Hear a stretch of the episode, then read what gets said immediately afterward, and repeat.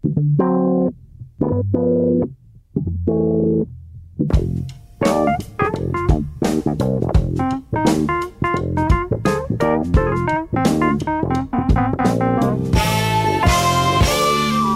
muito bem-vindos a mais um Pop-Up, o programa onde há espaço para novos, para velhos, para famosos e para cancelados, tudo o que é cultura popular. Esta semana vamos folhear livros infantis, vamos tentar perceber o que têm de importante e que importância têm as notícias de alterações a clássicos escritos a pensar nos mais novos, mas revistos por outros mais velhos. Tudo isto é uma boa dica. Recapitulando uh, rapidamente, eventos recentes. Uh, primeiro uh, aconteceu a revisão daquilo que está escrito nos livros de Roald Dahl por parte da editora que publica os livros do britânico em língua inglesa e, mais recentemente, algumas bibliotecas inglesas também esconderam livros de Annie de Blyton porque, dizem, têm linguagem que pode ser ofensiva. E por falar em ofensas, Maria Ramos Silva, hum, por que é que estas coisas acontecem? Vamos lá saber. Do então. alto da tua experiência de vida e, de, de etc., uh, o que é que é, é, um, será um, um sentido de missão? São pessoas que têm, sentem a missão de corrigir o mal que está no mundo? E de interpretar o que vai na alma de, das outras pessoas, não é? Também Começar pelos, pelos leitores.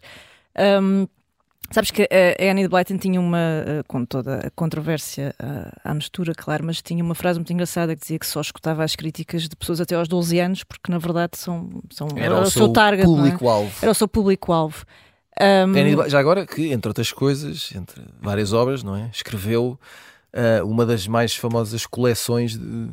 Podemos chamar infantil-juvenil? Sim, e que continua ainda a vender centenas de os milhares cinco, de é? livros, sim, os cinco, sobretudo os cinco, mas os cinco, é só um exemplo. Sim, o Nod, entre uma série de outras eh, sagas.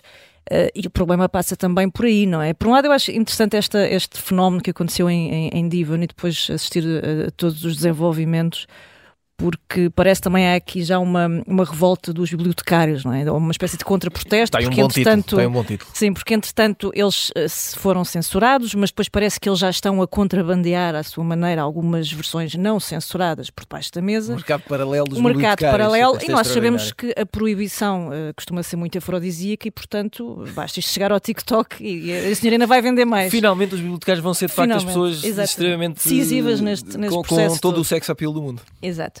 Mas bom, eu acho que subestimam, sobretudo, a capacidade uh, de, do leitor, uh, que é o decisor máximo aqui, uh, fazer a sua própria leitura e interpretação, a começar por estes garotos que já não são assim tão garotos.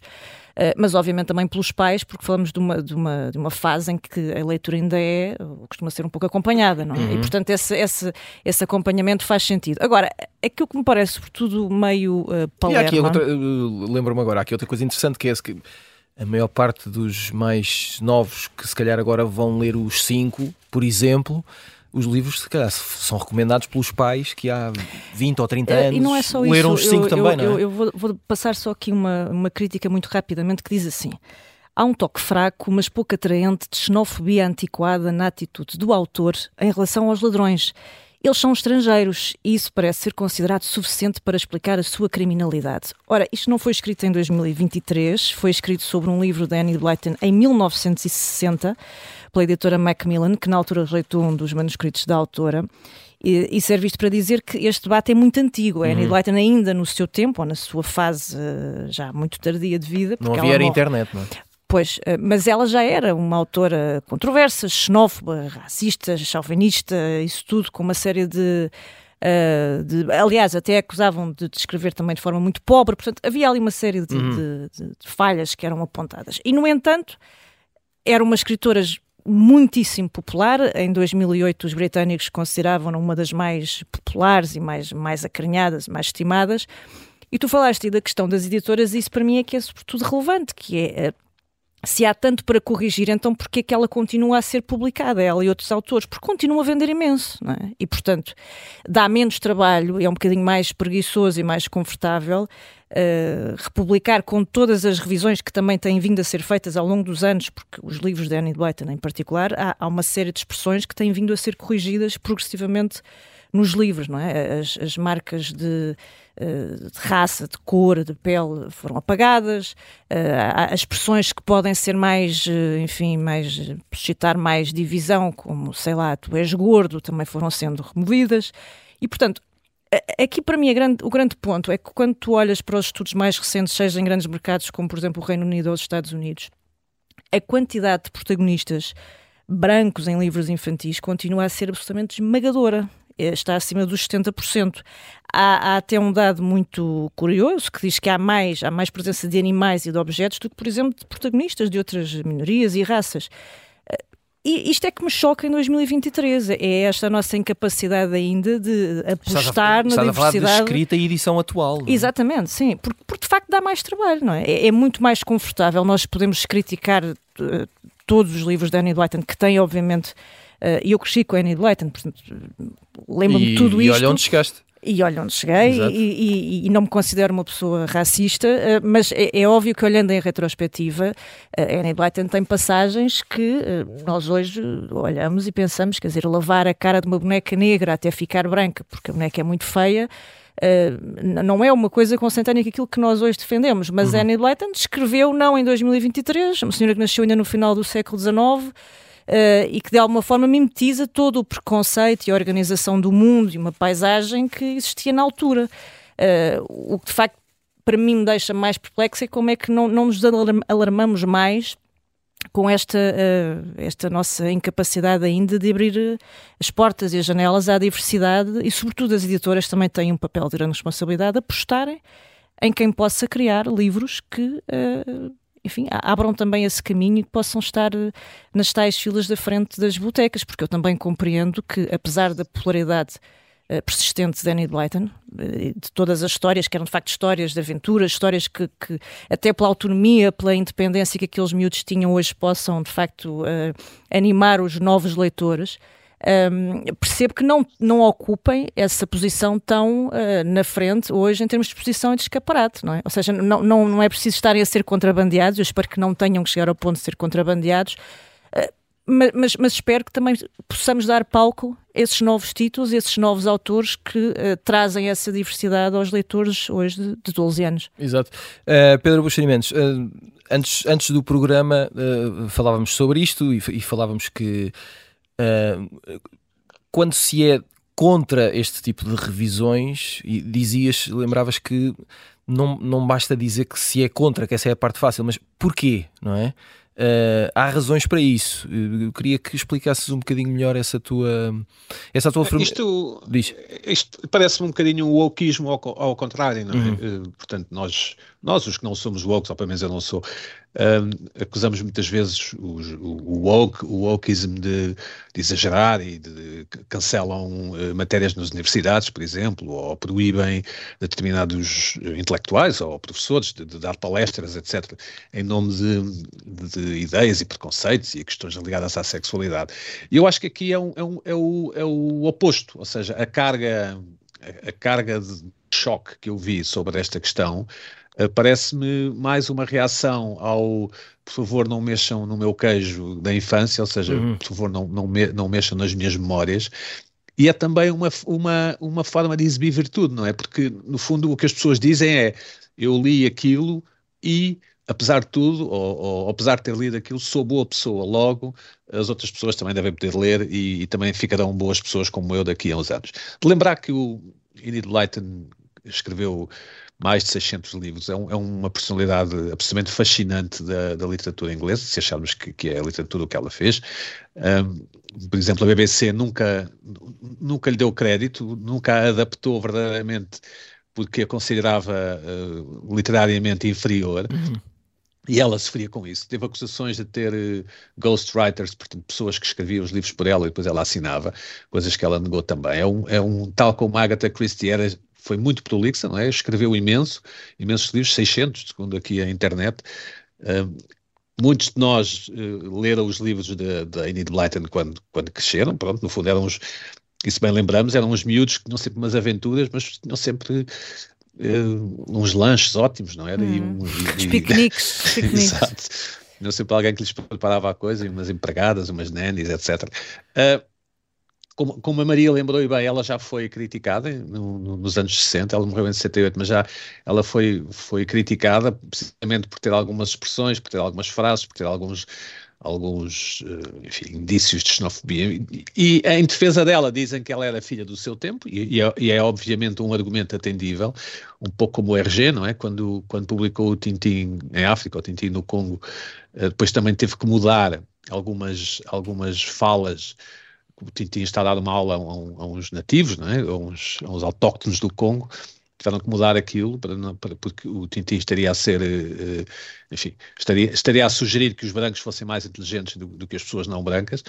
E o RG mudou aquilo por razões comerciais, percebeu que se queria continuar a, a publicar era melhor, uh, enfim, ter respeitinho e, e mudar. Agora, é é assim tão mau que, que se mudem uma ou duas frases do, dos livros dos cinco ou do, ou do que for. Eu, eu dizer, na verdade não, não é? Porque é mais ou menos irrelevante. Mas há aqui um, um, um e parece-me ser o argumento principal, há aqui uma questão que é nós temos que ter mais confiança de que as crianças, porque isto é para o público infantil, sabem distinguir o certo do errado. O, o, no fundo, ser criança, passar de criança a, a adulto é aprender regras, não é? É, ser, é, é tornar-nos pessoas que vivem com outras pessoas, aquilo que poderíamos chamar pessoas decentes, não é? Testar os limites do risco. As crianças, sabemos, podem ser muito cruéis, as crianças chamam nomes uns aos outros, são fazem coisas que diríamos más, não é? maldade, e nós, eh, enfim, educamos, damos, não damos os calduços porque agora é proibido, mas, mas pomos de castigo, tiramos a Playstation, etc. E eu, eu acho que que talvez uh, seja de correr o risco de deixar que as crianças continuem a ler uh, histórias onde certas coisas, enfim, pisam um pouco o risco ou ultrapassam o risco daquilo que nós consideramos ser sério ou daquilo que consideramos ser certo, aliás. E, e, é, e é esse o argumento que me parece ser o argumento principal e não tanto uma espécie de indignação de querem reescrever a história, mudar o mundo, etc.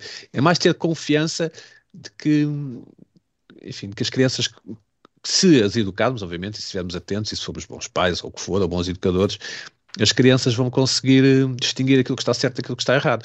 Porque muitos de nós, e só para contribuir aqui um bocadinho para a confusão, hum, nós, quando, quando compramos qualquer coisa e nos perguntam, nós dizemos, ah, ah comprei no chinês. E, e isto é derrogatório, não é? Quando nos referimos a uma loja, Exato. o chinês, estamos no fundo a dizer que o, que o bem que estamos a falar, uma chave de fendas qualquer, é de qualidade inferior a que se tivéssemos comprado numa loja provavelmente de um branco, não é?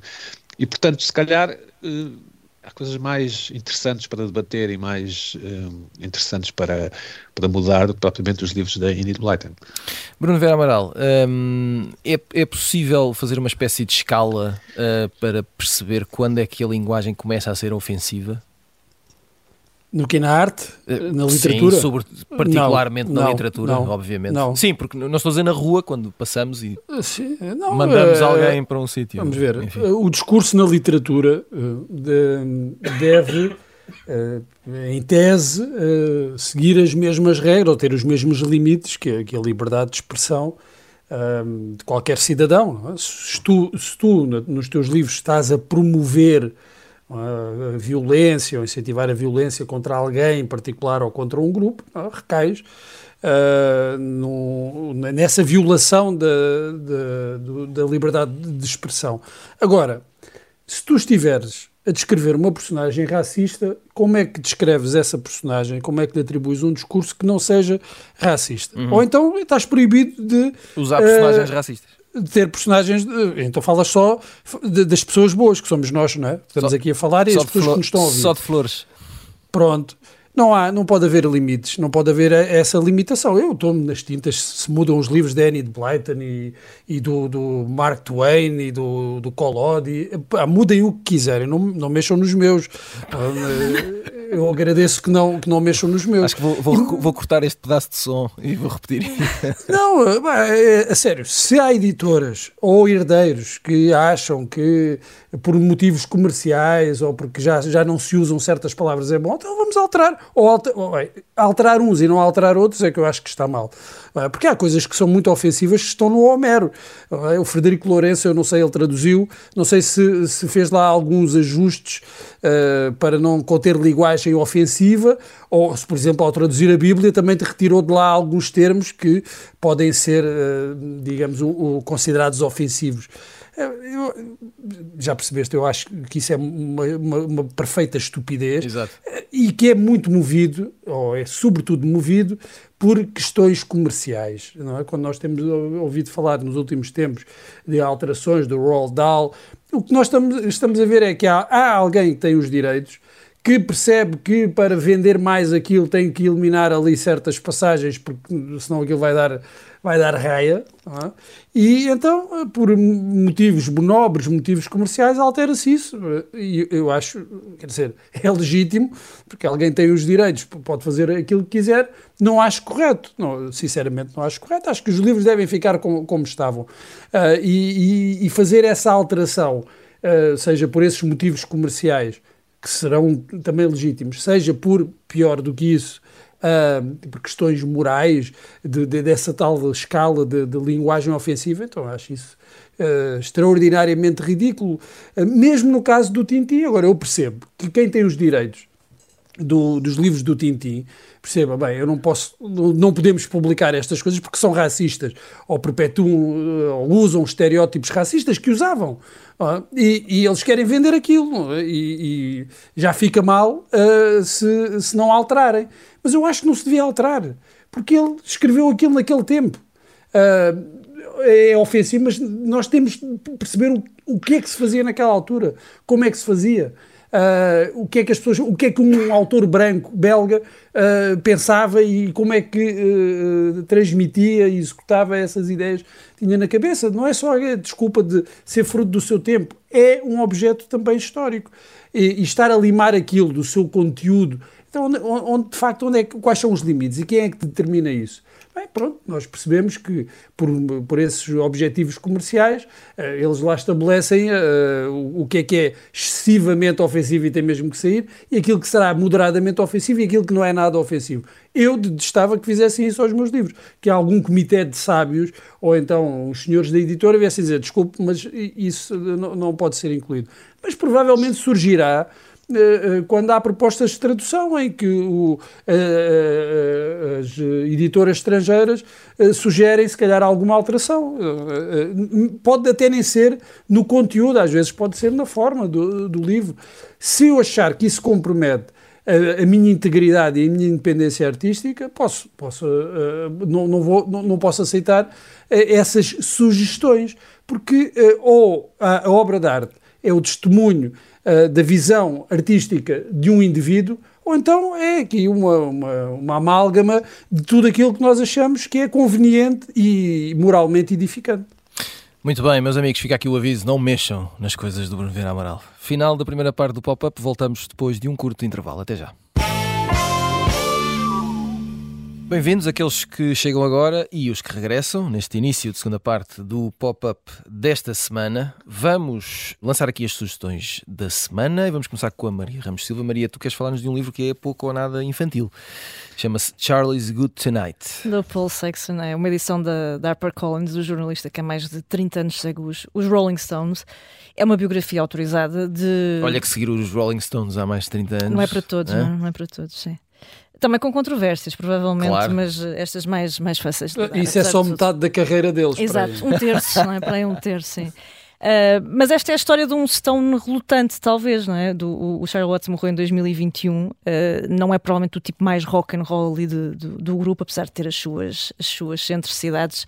Uh, era um tipo que gostava de, de cavalos, gostava imenso dinheiro em, em, cavalos, tinha uma coleção de armas antigas, aqueles seus fatos impecáveis de, de Savile Row. Coisa, uh, coisas banais para gastar Coisas banais, dinheiro, é? comprava imensos carros que não conduzia, porque ele não conduzia, era tudo extraordinário. Uh, o Keith Richards até dizia que ele devia ter casado com um alfaiate de Savile Row, porque de facto aquilo era, era a casa dele, deixou lá fatos que ficaram por, por reclamar, porque Encomendados, não é? exatamente. Um, mas enfim, mas é, é, um tipo que se transformou num, num dos melhores bateristas da maior banda de rock and roll do universo e que na verdade queria ser conhecido como baterista de jazz porque adorava o jazz de paixão Uh, não foi sequer muito fácil convencê-lo em 62 a juntar-se aos Stones. Lá lhe disse: pá, temos ali uma banda de intervalo, era porreiro se te juntasse. Ele acabou por juntar-se e depois, enfim, foi o que foi. O resto é história. Um, e, é, e, é, interessante e vale a pena sempre regressar ao, ao Charlie Watts, que era um tipo incrível lá atrás, discretamente, mas ao ritmo do qual depois todos os outros seguiam. Com aquele toque de tarola. Com aquele toque tramado. da classe. Um, Pedro Buxerimentos, também uh, queres falar-nos de um livro, chama-se uh, Pachinko, de Min Jin Lee. Sim, um best-seller de uma escritora americana de origem coreana. Uh, isto é uma série incrível que está na Apple Plus e que agora, e que agora o livro chega a Portugal pela Relógio d'Água e conto lê-lo, enfim, conto arranjar tempo para lê-lo nestas férias da Páscoa. A série é excelente, é sobre um, uma família coreana que se refugia no Japão. Os japoneses, ao que parece, não tratavam muito bem os coreanos. O, o patriarca finge ou teme que descubram que ele é coreano e não japonês. História é incrível, é uma saga familiar. Um, um livro que quero muito ler, Min Jin Lee, Pachinko, na Relógio d'Água. E eh, Bruno Vera Amaral, tu tens andado a ver um, Rain Dogs, uma série na HBO Max. Na HBO Max, um episódio por semana, episódios de. Como se quer. Como se quer. Olha, é bem giro, Bruno. Eu comecei Maior, a ver ontem. É, é, uma maravilha, é um bocadinho de, daquele kitchen sink uhum. realism uh, dos anos 50, 60, mas aqui com, com muito mais humor, não é? Não tanto com, com tanta raiva social. Uh, é a história de uma, de uma mãe solteira de, da, da, da, classe operária, como antes, antes dizia, das classes baixas, que uh, tem aqui uma, uma, uma, série de aventuras, tem o sonho de, de, ser escritora e viu uma série de aventuras para conseguir, uh, como é que se dizia em inglês, make ends meet, e também mete aqui à, mistura a, relação que, que ela tem com um, um homem, um homossexual, oriundo da upper class, e tudo isto uh, numa, numa grande mistura e com linguagem e provavelmente alguns estereótipos ofensivos. Uh, envolve body shaming, não é? Uh, há, uma, há uma parte no, no primeiro episódio em que uma das personagens se refere ao corpo da, da, da, da, protagonista como sendo um corpo de banco alimentar. Uh, não sei se isto é a linguagem permitida, uh, se tem que vir com bolinha, se tem que vir com algum enquadramento, mas é um dos exemplos do humor de Cash Carraway, que é escritora e isto não é bem autobiográfico, embora ela diga que tem algumas coisas. Exato, sua... tem ali inspiração, não é? Supostamente. E, exatamente. O livro que ela publicou e que a tornou famosa, sim, era autobiográfico. Ela até desistiu da adaptação do livro por ser demasiado, diz ela, revelador, e então inventou aqui esta esta história, estas personagens que uh, vivem num ambiente que ela conhece bem, esta, esta autora, é Carraway, e, e, e, no fundo é, é, é uma história uh, de sobrevivência naquela Inglaterra um pouco mais ríspida. Pois, isso também importa dizer, isto é britânico, isso também é muda, muda, tudo, pois, não é? Tem a sua marca. Não, tem, tem nesse, nesse realismo uhum. que conhecemos de, outras, de, outra, de outro tipo de, de, de, produções, mas também com este toque de humor e um humor que não é, não é simpático, Exato. muitas vezes é, é virulento. Muito bem, partindo de Roald Dahl e Annie de Blyton, temos estado aqui a falar sobre uh, livros infantis, eventuais ofensas, causas, consequências, alterações e etc. em volta de obras literárias.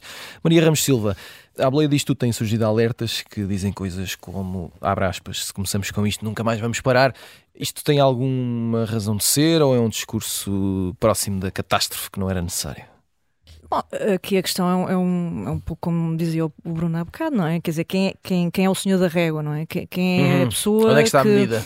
que decide uh, onde começa e onde para uh, de ceifar, porque na realidade, eu, eu li um pouco das algumas das expressões que foram alteradas ou mesmo removidas no caso particular da Danny Blyton. E tu depois tens de tudo. Tu tanto tens aqueles termos que de facto são uh, incómodos uh, e, e, é grave tu teres algo uh, hoje num livro de miúdos, ou sem ser de miúdos, neste caso de enfim, literatura infantil juvenil, tem, temos a partir de um cuidado especial não é? com, com este tipo de registro.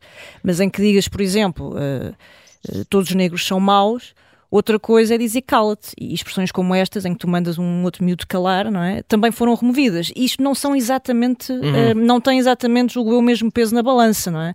E, e, portanto é aqui que entra talvez esse, esse wokeismo de que o Pedro também falava, em que às tantas vai tudo a eito e, e, e alguém que nós não sabemos quem é uh, a decidir o gosto e a decidir aquilo que faz sentido e que é potencialmente sensível ou não, e portanto chega um ponto em que tu já não vais ter uma criança gorda, nem baixa, como nem... Se, e como se, uh, Bruno também estava a falar disso, né? como se depois o arbítrio uh, de quem lê deixasse de, existir e de fazer sentido. Sim, eh, como se estivesse a escrever no fundo para, para totós, não é? Uhum. Que não tem a capacidade de, de, perceber se aquilo faz sentido ou não faz sentido, ou se é uma crítica, se é, se é um juízo de valor, se, se é uma coisa correta ou não é correta.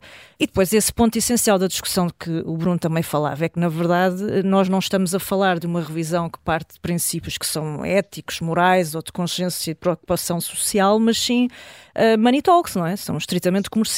Ou seja, esta, esta questão coloca-se essencialmente quando nós temos livros que continuam a ser altamente rentáveis, não é? Uh, o Pedro falava do Tintin, que é outro exemplo, que continua a ser muito lido ainda hoje, e, e, e o que é que tu queres fazer com aquilo? Tu queres que continue a ser lido mas sabes que para continuar a ser lido e a ser posto no mercado de uma forma mais ou menos intocável, inabalável, tens que rever. É preciso ajustar. E portanto tens que mercado. ajustar. E portanto, hum. se me pergunta, potencialmente sim, nós podemos estar mais 100 anos para a frente a, a mudar o Tintin, não sei o que é que será o Tintin, se calhar. Uh, os lanches da Annie Blyton e dos 5 não vão ter glúten e, e vão ser uh, à base de vegetais, quer dizer, tudo isso é alterável, hum. não é? Uh, depois, se nos interessa ou não, isso é, isso é outra questão. Eu acho que uh, a questão dos livros, e esta, ou seja, que se coloca muito é o, é o, que fazer, no fundo, com isto, não é? Porque de repente parece que tens aqui uma, um problema no colo e não sabes como resolver. E eu sinto alguma afinidade com a questão das, das, das, estátuas, muito que aconteceu na altura dos protestos do Black Lives Matter em hum. 2020. E lembro-me de um exemplo que eu acho que foi particularmente feliz um, eh, em Bristol, que foi o da estátua do Edward Colson, o, traficante de escravos. Eh, não sei se recordam, mas a estátua foi foi eh, enfim, atirada ao chão, não é? foi derrubada, Exato. depois foi tirada ao rio, depois, passado um tempo, foi resgatada, estava toda pintada de, de, vermelho. A decisão não foi imediata, mas depois a Comissão de História Local chegou à conclusão de que a, forma mais equilibrada de se conseguir uh, continuar a contar a história desta estátua e, e dos acontecimentos históricos até hoje uh, era não enfiá-la num armazém afastada da vista de toda a gente, portanto não obliterar esta, esta estátua da sua, do seu próprio contexto, mas ela passou a estar no museu local enquadrada, deitada. Uhum. Ela perdeu a sua verticalidade, ela saiu do pedestal, mas a história uh, continua a ser lida e acompanhada, e é possível hoje tu chegares lá e saberes o que é que se passou para trás, mas também em 2020, em 2022 e por aí fora. E, portanto, se quiser, isto é, isto é a prova de que é possível nós uh, encontrarmos soluções inteligentes e que, uh, e, e, que, neste caso, até passam pelo debate comunitário, porque, enfim, as pessoas foram ouvidas, uh, vários intervenientes nesta decisão, e chegar-se aqui a uma, uma, uma solução que me parece mais ou menos sensata e que no caso dos livros também passará provavelmente muito isso, porque quando estamos a falar de espaços mais sociais, como por exemplo uma biblioteca, não é? Lá está, se calhar não há razão para eu ter um livro de Annie Blyton, não sei que haja uma efeméride qualquer quando chega a uma biblioteca, ela perde ali alguma uh, relevância, algum protagonismo também por fruto dos tempos, e depois há, há, outras histórias que se vão intermitindo pelo caminho que fazem mais sentido hoje, não é? E que nós, ou seja, elas não são apagadas, não são queimadas, não é? Longe disso, mas temos ali outras, outras entradas. Exato que faz sentido dar mais, eh, mais atenção. Pedro Buxa Mendes, eh, vês, vês este tipo de, de, preocupação ou de situação à volta de outras artes, como a música ou o cinema, ou mesmo a televisão? Vês isto a acontecer? Ainda não falámos aqui do caso mais evidente, que é o livro do Hitler, não é? Uhum. Mein, mein Kampf, que parece que, pelo menos em Portugal, está editado, e ainda bem, porque de alguma forma se confia que a sociedade sabe quem foi Hitler e quais foram os efeitos da sua da sua, enfim, da, da sua ação e que nesse sentido leem, irão ler o livro à luz desse, desse conhecimento.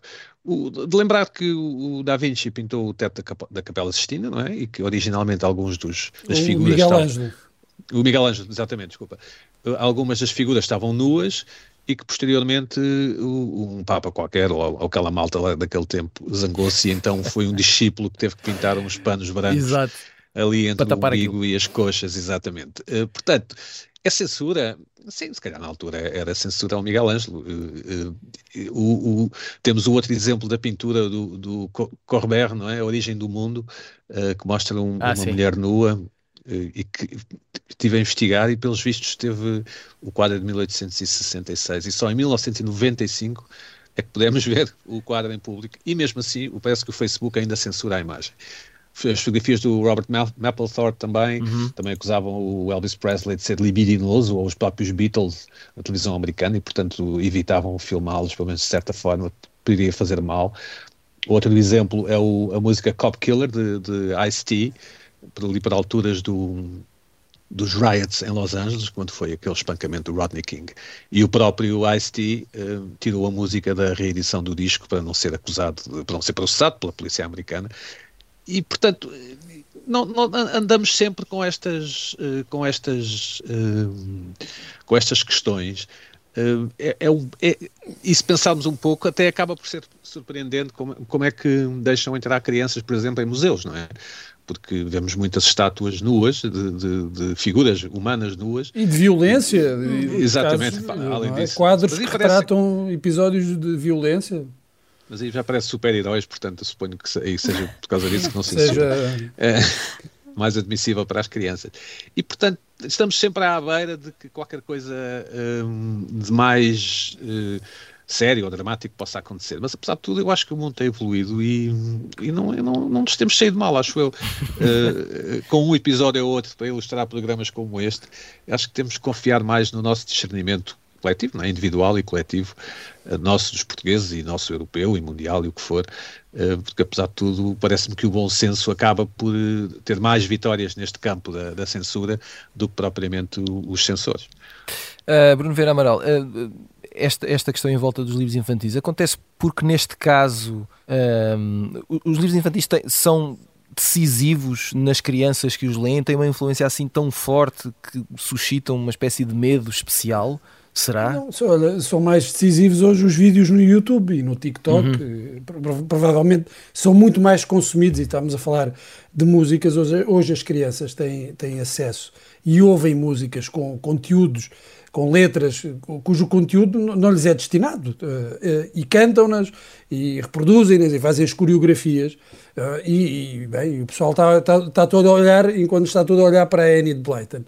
E, e, a propósito da música, o, o, Pedro estava a falar, lembremos que foi uma música do Prince que deu origem àquele uh, aviso, selo, selo com, com um aviso, foi o Darling Nikki, que acho que foi a, a, mulher do Al Gore que ficou muito uh, escandalizada. Indignada com, com, com o conteúdo da música, porque falava de, de uma rapariga usar uma, uma revista para, para fins não edificantes, uh, e a partir daí colou-se um selo, também se pode dizer que será uma, uma espécie de, de, censura, quer dizer, não muda nada, mas pelo menos fica ali o aviso à porta, aliás, que eu acho que até aumenta uhum. o apetite claro. pela, pela, pela música. E, e, e no, no hip-hop, quer dizer, as letras de, de grande parte de, de, das músicas, de canções de, de hip hop, são sexistas, falam, quer dizer, são, diminuem uh, as mulheres, na maior parte dos casos, quando os, os, os, artistas são, são homens, e ninguém, não, não vejo ninguém a pedir que, que, se altere eh, essas músicas, que se altere as canções, não sei, parece-me que não, não, não, há ninguém a pedir. Em relação à, à literatura infantil, é, é, mais uma vez, não, não tanto do impacto possa ter na formação das crianças, é porque é um produto comercial uh, que, que, que, hoje vale muito. Uh, e, e, os pais, mesmo aqueles que, que, leem pouco ou que não leem, compram livros para, para, para as crianças, para os filhos, acreditam que isso servirá para, não, não tanto em termos morais, mas até para desenvolvimento intelectual, que é bom que eles leiam desde, desde o início, e isso obriga as editoras a ter muito mais cuidados e uh, fazer, criar livros e encomendar livros que se adequem também a, este, a esta nova moral e estes novos discursos. Por isso é, é, que é preciso livros com, ou querem livros com linguagem inclusiva, porque é um, um tem como público-alvo, tem um público não, que não é o público que é sensível, não são as crianças que vão protestar, são os pais, não é? Uhum. Então é preciso entrar aqui numa certa, entrar numa espécie de negociação para que, que se continue a vender muito e não se despertem ali, não se toque na sensibilidade, como digo, não das crianças, mas depois de, de pais e de, de ativistas, que, que, às vezes nem são pais, não, nem são escritores, são ativistas. Uh, rapidamente, muito rapidamente, só para fechar aqui este capítulo de livros infantis, uh, uh, Maria Ramos Silva, um, um, livro infantil ou, ou um autor ou livros infantis que tenham marcado quando eras pequena? Não, eu já falei, quer dizer, eu sou suspeita porque eu cresci praticamente com a coleção toda de Danny Blyton, portanto, recordo dos cinco, mais do que os sete, recordo das gêmeas. Uh, do Colégio das Quatro Torres, essa história toda, e depois uh, terei passado por essa fase de banda desenhada com o Tintim uhum. por aí fora, portanto. Uh, tive ali uma fornada de racistas xenófobos, etc., valendo, não é? Mas, Exato, a passar mas bom, pelos acho que sobrevivi apesar de tudo e, portanto... Exato. Pedro, Pedro Buxeri Mendes, algum título em especial, algum autor em especial? Eu, gostava, eu lia muito Júlio Verne e, uhum. e, um autor que cometeu o erro de voltar aqui há um ano ou dois e depois fechei rapidamente o livro. uh, e, e, também tem as suas, tem os seus clichês, não é? Os criados são sempre. Claro. Uh, o, o, o, herói é sempre um branco, um branquelas, e os criados são sempre de outras etnias, mas foi sem dúvida o escritor que mais gostei quando era garoto. Bruno Vera Amaral, para terminar. Uh, o Henry Miller, gosto muito dos livros infantis dele. Pronto. Sim, sim, Não era bem isso que eu estava não, a esperar. Eu recomendo certo. a todas as crianças comecem a ler Henry Miller o mais depressa possível. Um, Exato, passem por cima da polémica dos livros passa, quer dizer, não, tem lá alguma linguagem, certas coisas que não hão de perceber. Há certas Perguntei... que são utilizadas para outros fins. Perguntei aos vossos pais. Mas, mas sim, esclareçam, leiam em família creio que, que poderá ser uma, uma, leitura muito instrutiva e enriquecedora e que certamente nunca esquecerão. Exatamente. Antes do final do programa, uh, temos aqui paternidade também pouco recomendável na viagem no tempo, que é o Isso é que era bom. I'm better than you. Sure. You're my son. I did my best. And whenever you fucked up, I cleaned up your shit. And I'm a bad person? Fuck off, kiddo. Aqui está a mensagem de Logan Roy, personagem de Brian Cox. Uh, linguagem, linguagem ofensiva. Linguagem ofensiva, linguagem ofensiva. Um dos protagonistas da série Succession, que regressa na segunda-feira HBO Max, última temporada, estreia. Um, a propósito, eu pedi-vos para escolherem uh, pais terríveis uh, no cinema ou nas séries. E vamos ouvir aqui a escolha da Maria Ramos Silva. I don't even know who you are because you have none of me in you. You're someone else's. It's anger, your maliciousness, backwards dealings with me. orphan from a basket in the middle of the desert. Nada mal, muito simpático. É. Daniel Day-Lewis no papel de Daniel Plainview. É um, não um pai-pai, não é? Porque é um pai adotivo. Exato. Uh, o Daniel Plainview, a personagem do, do Daniel Day-Lewis no Haverá Sangue, um, é o Day-Lewis a fazer de, de mauzão, de tipo cego pela, pelo desejo de fortuna, de petróleo, de, enfim, de tudo e mais alguma coisa. E uh, o Pedro Buxamentos escolheu vários pais, mas vamos ouvir uma das escolhas do Pedro. É. Sim, uma delas. What did you say to your mother? Tony. What did you say? I said the F word. You're finished. You're never going to drive that fucking car you're 45 years old. I'm selling it tomorrow. Uh, desculpem, eu tive imenso gozo a procurar estes sons e portanto vamos ter que os ouvir como deve ser. Isto era uh, Tony Soprano. um, se bem que, Pedro, escolheste uh, Tony, Don Draper e Walter White, tudo protagonistas de séries de televisão grandes séries, as melhores séries de sempre. Né? Eles são, são três pais de Breaking Bad, Sopranos e Mad Men. Todos eles são pais, eh, todos eles têm filhos. Não sei se são maus pais ou se são uhum. pais terríveis, uh, mas essa parte da paternidade é uma parte importante na definição dos personagens. Exato. Então ocorreu-me esta resposta espirituosa ao teu repto. Muito bem. E aqui a escolha do Bruno Vera Amaral. I should have locked you up and just let you out to work. The jail you planned for me is the one you're gonna rot in. Aqui, eh, se calhar, uh, não, mais aqui, ênfase na Whoopi Goldberg, não é? Sim, uh, eu, estava a, pensar em. Se calhar esse é um, um personagem uh, mau da cor púrpura, uhum. propriamente mais do que um pai mau. é um homem mau. É, é, um homem mau. E, e, o que eu tinha pensado, e, e, também disse, e esse é que devias ter escolhido, mas eu depois não, não, não especifiquei, foi o pai. Uh, daquele personagem do, do Clube dos Poetas Mortos que se suicida, a personagem ah, do claro, Robert claro, Sean claro. Leonard, sim, sim, sim. que é interpretado pelo Clarence Bodicker do Robocop. Vamos sempre reparar o Robocop, é extraordinário. Vamos sempre, tem, tem... Não, eu vi, revi o filme há, há pouco tempo. É, é, o tu reviste o Robocop muito. quantas Não, vezes? Não, o Robocop Bruno? revejo sempre de mês a mês, para aí. uh, o Clube dos Poetas Mortos, quer dizer, é, é um filme que perdeu bastante com, com, uhum. com os anos. Uh, mas essa personagem uh, também é assim um bocadinho uh, quadrada, não é? Uh, mas é, é, um pai terrível, não é? Quer dizer, é o pai que acaba por motivar o suicídio do filho, quer dizer, não podemos pensar quase num pai, num pai pior, e foi essa, foi essa que me lembrei depois de pensar um bocadinho, portanto, risca o Danny Glover do, da mal. cor púrpura e põe esse. Temos que ter sempre também, alguma também, coisa. Também revi o filme, desculpa, o filme é de 89, uhum. acho eu, e parece agora um, um, episódio de uma série, não é? Não, não sei se concordas, Bruno. É um episódio é. de uma eh, série, sim. É, sim. E, e não dos melhores. Exatamente. Fica a dica, meus amigos. Final de mais um pop-up. Voltamos na próxima semana. Até lá.